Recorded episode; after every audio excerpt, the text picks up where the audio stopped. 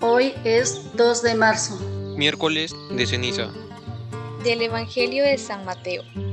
Guárdense de las buenas acciones hechas a la vista de todos, a fin de que todos las aprecien. Pues en ese caso no les quedaría premio alguno que esperar de su Padre que está en el cielo.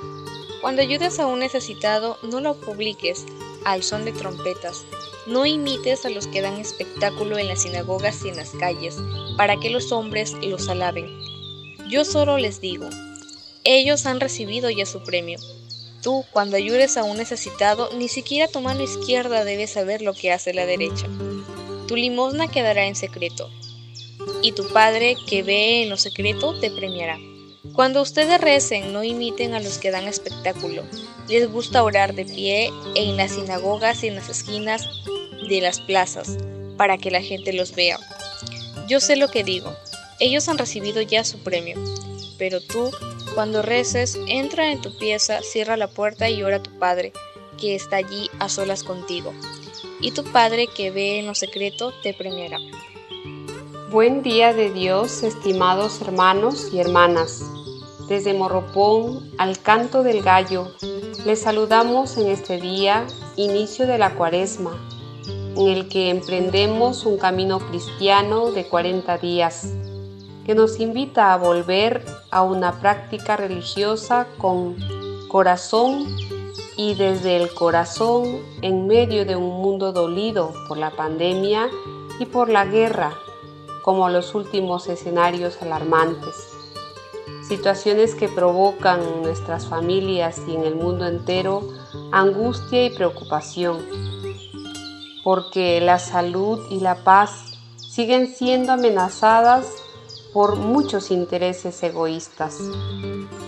Hoy Jesús en el Evangelio nos invita a vivir esta práctica cuaresmal con acciones y actitudes que transforme la realidad tan sufrida de tantas familias y tantos pueblos, desde la oración, el ayuno y la limosna que estos tres nos ayuden a salir de nosotros mismos, a salir de las apariencias, a ser solidarios con los más necesitados y la constante oración que ilumina el caminar de nuestros pasos. Y damos gracias a Dios por los que hoy nacen y cumplen años, lluvia de bendiciones para ellos y sus familias. Y rezamos por todos los enfermos y por quienes se han encomendado a nuestras oraciones de modo especial por Luis Eduardo Flores Tanaka y Johan Carlos Plaza Ibáñez. Que el Señor les conforte, les consuele, les sane y les dé la calma que necesitan. Y oramos por todos los difuntos. En especial por Estelita González Ramírez, madre, profesora y amiga querida, en el primer año de su partida a la casa del Padre. También por los padres agustinos Sergio Montoya Silla y Roberto Jaramillo Escuria y por Aida Wagner Beck y José Flores Morante, al cumplirse un mes más que partieron a la casa del Padre. Que descansen en paz y que Dios consuele a sus familiares y amigos. Para hoy el Papa Francisco ha hecho un llamamiento a todos los creyentes y no creyentes diciendo, Jesús nos ha enseñado que a la insensatez diabólica de la violencia se responde con las armas de Dios, que es la oración y el ayuno.